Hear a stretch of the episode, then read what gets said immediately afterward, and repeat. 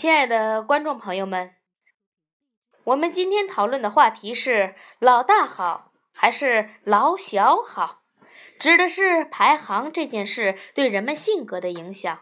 想来大家一定很有兴趣的。如果你们要参与我们的讨论，就请拨打我们的热线电话。当然了，也可以发短信给我们。钱开义像绕口令一样吐出了一连串的数字。本节目的一大卖点就是主持人和听众的互动。钱开义在第一时间就把联系方式交给大家，之后回到正题。记得小时候听故事，开头总是这样：在很早很早以前，令我充满了向往。总觉得很早很早以前，真是一个普遍长满故事的年代。赫顿，你是不是这样？钱开义把话题抛给了赫顿。赫顿有点猝不及防的感觉，他以为钱开义还会自吟自唱一会儿，才会把这个绣球扔过来。没想到钱开义喜欢频繁的转换节奏，他不得不仓促的迎战。他思忖了片刻，说：“是的，我也是这样。你说呢？几乎是废话。不过，对谈话类节目来说，就是有很多的废话和一两句真知灼见组成的，也不大算是突兀。”绣球又回到了钱开义手里，正确的讲是回到了钱开义嘴里。他说：“我在家是老大，老大的性格有什么特点呢？请赫顿小姐给我们讲解一下吧。”这个问题倒是赫顿的详尽准备之中。赫顿松了口气，侃侃而谈：“心理学家研究排行这个顺序，对人的性格真是有很多影响呢。凯伊，你是老大。”那么，我根据共性就可以判断出你比较有权威感，比较能够吃苦，比较合群，比较爱负责任。说到这里，钱开义突然打断了赫顿的话：“呃，你说的前面还比较靠谱，像能吃苦、合群什么的，但爱负责任这一条，我就不大敢苟同了。”我虽不会推诿责任，要说爱负，就是有点勉为其难。或者说，您夸奖了我，我不爱负责，矬子里拔高个儿，我也是没有办法。钱开义这样说，并不真是要反驳赫顿的话，只是想把气氛搞得更丰富多彩些。赫顿初次上阵，对这种策略不熟，就当了真，直接的说：“我所说的爱负责任，并不是指想当官儿或者一定要在危急时刻挺身而出。排行老大的人，当大家都退缩迟疑的时候，会比较有主见，他们也害怕；但如果发现别人比他们还要害怕的时候，他会促使自己站出来。”赫顿方兴未艾，但钱开义把他的话锋截断了。赫顿小姐，您这样一讲，我就明白自己的性格特征了。我不是爱负责任，而是泰山压顶，不得不做个实敢当啊！好，听众朋友们，在赫顿小姐犀利的解剖刀下，我就要原形毕露了。我不知道别的排行老大的朋友对以上这段分析是不是也有同感，还是另有不同的意见？欢迎大家以热线电话或手机的方式和我们交流。我们的电话号码是……又是一连串数字大游行。赫顿趁机喝了一口水。通过这最初的一段对话。钱开义不得不相信，面前的这个相貌平平的女子，除了有一副好嗓子之外，还有一个好头脑，临场发挥可圈可点。特别是他关于排行老大的分析，真是一针见血。头儿开得不错，先声夺人，后面需要更好。钱开义瞄了一眼墙上的挂钟，质量很好的挂钟，无声无息地走着，非常醒目，在直播间的各个角度都能看到挂钟。控制台上更是非常醒目的跳动着血红数字的时间，时间对于广播人来说，简直就是生命。一小时六十分钟，一分钟六十秒，这是常识。要用话语把三千六百秒填充的有声有色，并不是简单的废话加套话叠加就可以蒙混过关。目前这档节目定位于白领中的有车一族，广告投放也瞄准了新兴的中产阶级，要有知识和品味。内出感情胶水，让人听了开头之后就舍不得换台。听众的反应很热烈，手机短信像蝗虫一样蔓延过来，屏幕上不断的显示着新的信息抵达。赫顿正要乘胜追击，钱开义做了一个刹车的手势，说：“赫顿，一会儿再请你继续说。”我们现在来看看短信，好不好？好的。手机尾号是一三二四的朋友说：“说的对，我就是老大。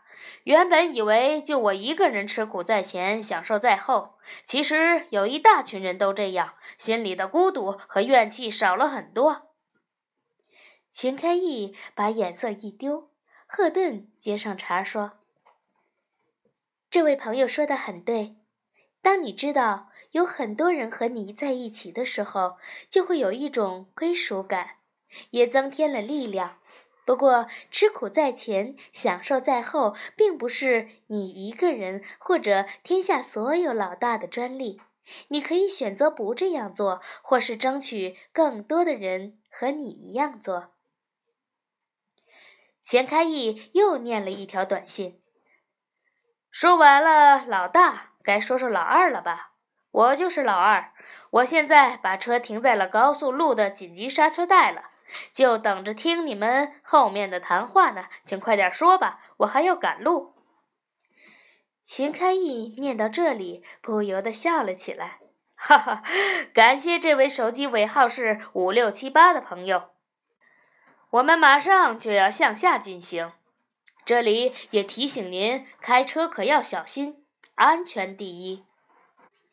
赫顿正在小心翼翼地咽着水，直播间内的设备极端的灵敏，恨不得能把蚊子翅膀飞过的颤动都一五一十地传递出去。当然了，直播间内没有蚊子。可一个大活人静谧如同睡莲，也不是件容易的事儿。赫顿不像平常那样放开喝水，精心控制着细细的水线，沿着喉咙后壁缓缓向下流淌。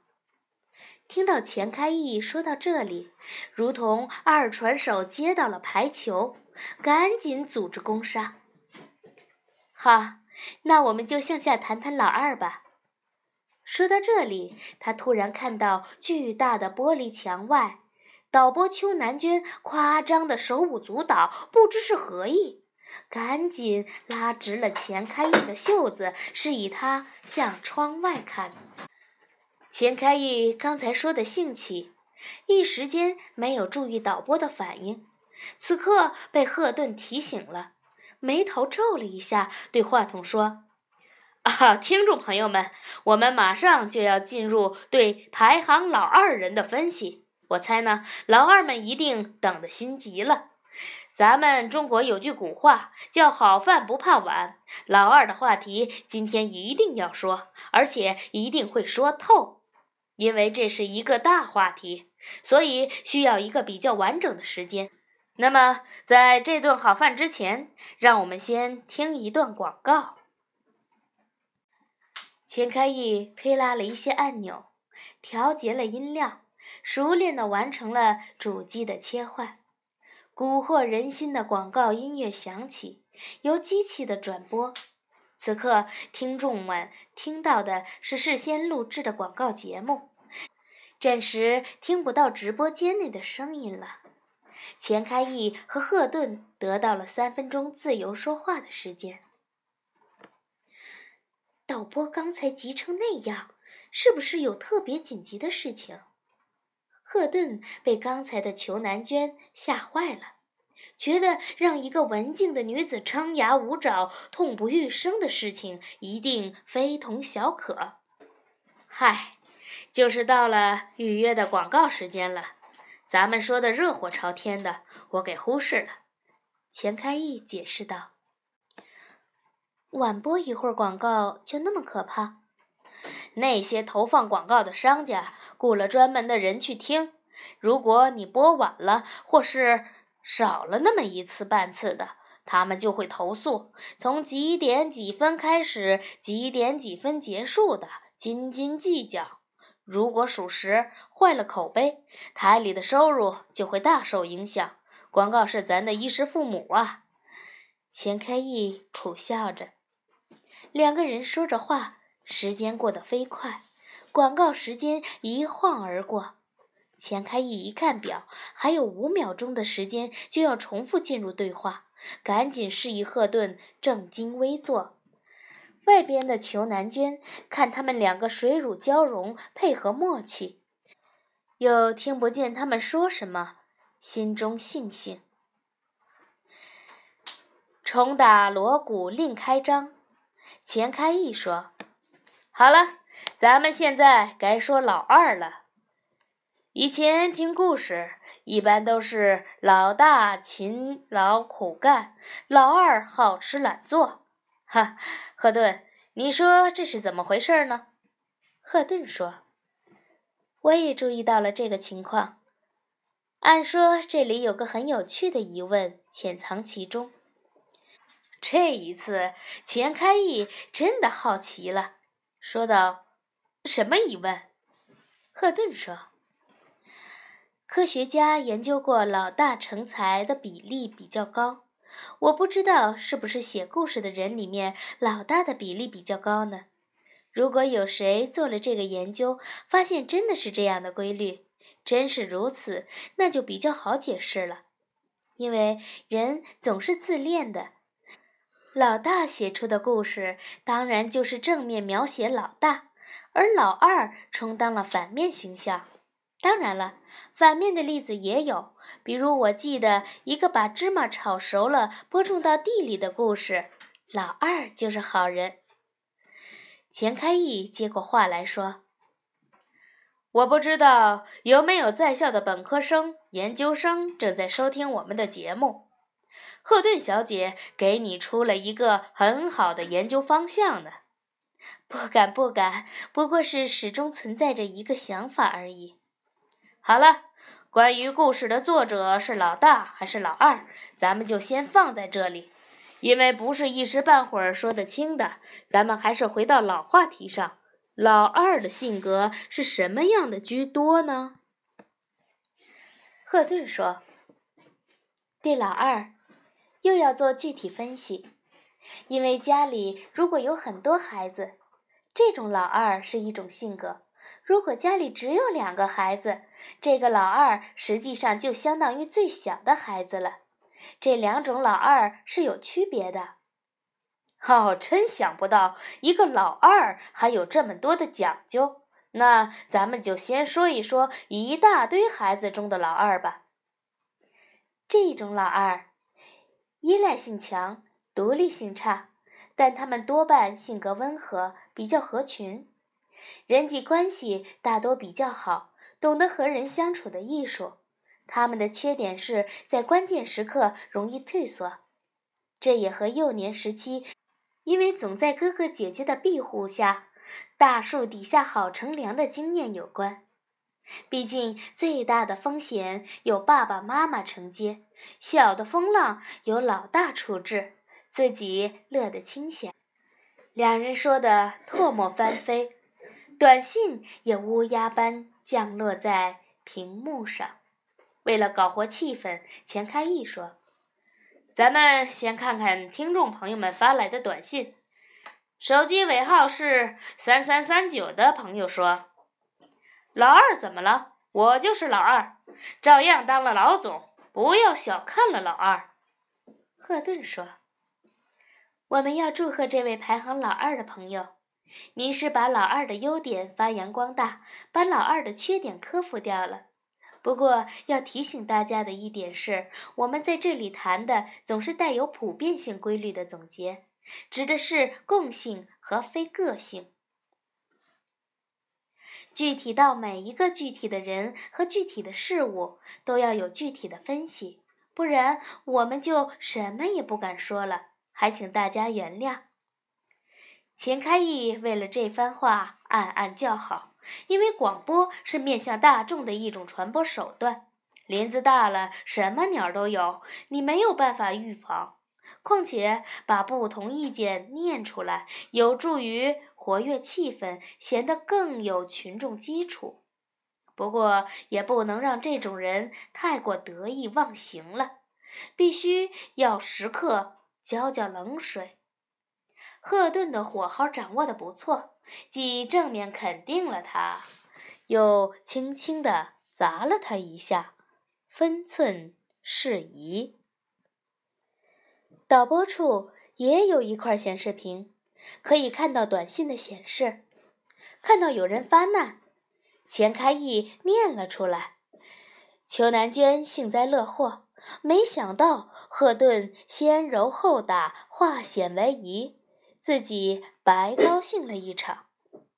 节目继续向下进行，为了让谈资更浓，钱开义问道：“赫顿，说了半天排行，那可不可以先告诉我们你排行老几呢？”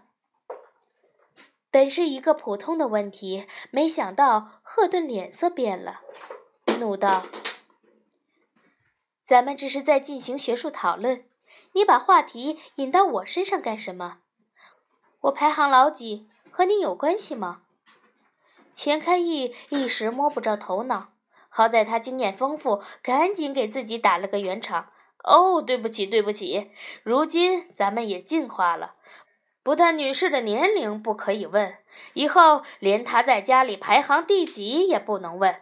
我们比西方隐私观念更彻底呀。赫顿也觉察到了一时的失态，放缓了口气说：“学术一掺杂了个人的情愫在里面，就不准确了，所以咱们就避开。”这时，裘南娟在玻璃墙外又像九阴白骨爪似的表演起来。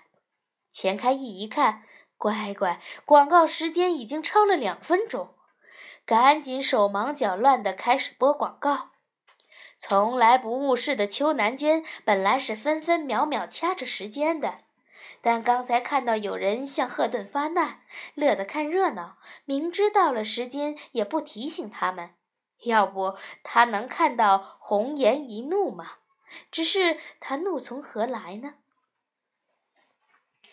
第一场直播就这样结束了。电视有神通广大的收视率调查。广播行当也存在着同样的火眼金睛。钱开义以前相当仇恨他们，这些人不知躲在哪个角落，自说自话的拿出一些统计数据，说这个节目有人听了，那个节目没人听，也无从查对他们的准确性。反正精确到小数点后两位的数字幻化成了紧箍咒。让广播人不敢有片刻的懈怠。要知道，广告商们是把收视率当作尚方宝剑的，每一个数字，哪怕是小数点后几位，都代表着成千上万的金钱。自打《心灵七巧板》开播以来，钱开义洗心革面、痛改前非地爱上了收听率的调查，奇台也扮出了笑意。一再说，嗯，大家闺秀就是不一样。钱开义知道这是因为赫顿的出马，但嘉宾主持人不是固定工，有功劳也记不到他的脖子上，主要是奇台的业绩。